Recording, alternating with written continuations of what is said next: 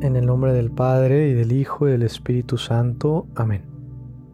Hoy, viernes 6 de noviembre, escuchamos parte del Evangelio según San Lucas, en el que Jesús nos cuenta pues una historia inventada por él y nos deja una enseñanza. Sencilla pero importante para nuestra vida, como siempre. Y escuchamos parte del Evangelio según San Lucas. En aquel tiempo, Jesús dijo a sus discípulos, había una vez un hombre rico que tenía un administrador, el cual fue acusado ante él de haberle malgastado sus bienes. Lo llamó y le dijo, ¿es cierto lo que me han dicho de ti? Dame cuenta de tu trabajo porque en adelante ya no serás administrador. Entonces el administrador se puso a pensar, ¿qué voy a hacer ahora que me quitan el trabajo? No tengo fuerzas para trabajar la tierra y me da vergüenza pedir limosna. Ya sé lo que voy a hacer para tener a alguien que me reciba en su casa cuando me despidan. Entonces se fue llamando uno por uno a los deudores de su amo. Al primero le preguntó, ¿cuánto le debes a mi amo? El hombre respondió, cien barriles de aceite.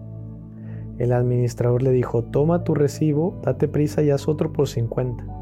Luego preguntó al siguiente, ¿y tú cuánto debes? Este respondió, 100 sacos de trigo. El administrador le dijo, toma tu recibo y haz otro por 80. El amo tuvo que reconocer que su mal administrador había procedido con habilidad, pues los que pertenecen a este mundo son más hábiles en sus negocios que los que pertenecen a la luz. Palabra del Señor. Gloria a ti, Señor Jesús.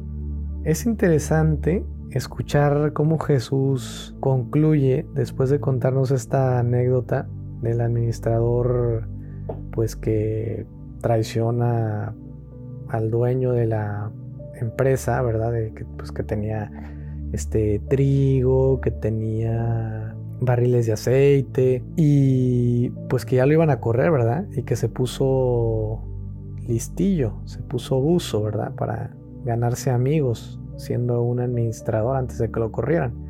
Pero Jesús termina diciendo, ¿no? Que cómo es posible que pues seamos tan astutos tantas veces para el mal, siendo que somos hijos de la luz.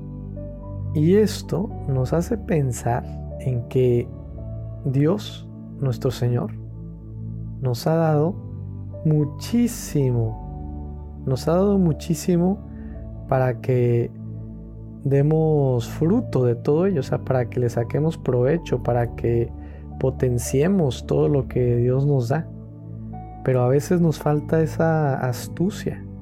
O sea, parece ser que cuando Jesús dijo que seamos mansos y humildes de corazón como Él, pues algunos hemos entendido que dijo que seamos mensos, ¿no? Y pues claro que no, hay que ser mansos, no mensos. Dios nuestro Señor nos dio mucho y tenemos que fructificar en nuestra vida.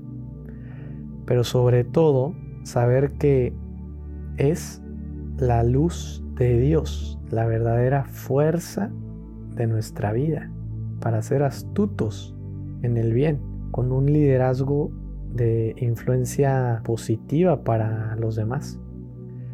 Y podemos tener conciencia de que el bien silencioso de Dios es más fuerte que el ruido del mal, que a veces parece que vence. ¿Por qué? Porque Dios es solo uno y es bueno. No hay Dios del mal, es decir, el bien y el mal no están en el mismo nivel de poder ni de astucia aunque parezca que el mal vence, en realidad Dios ya venció. Dios es uno y es bueno. Dios es amor.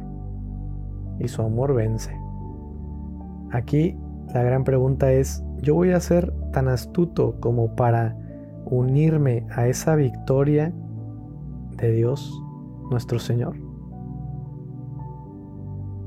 Y ahora rezamos nuestra comunión espiritual.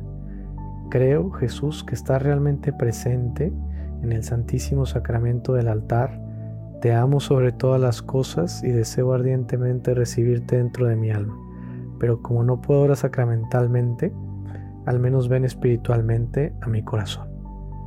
En el nombre del Padre, y del Hijo, y del Espíritu Santo. Amén.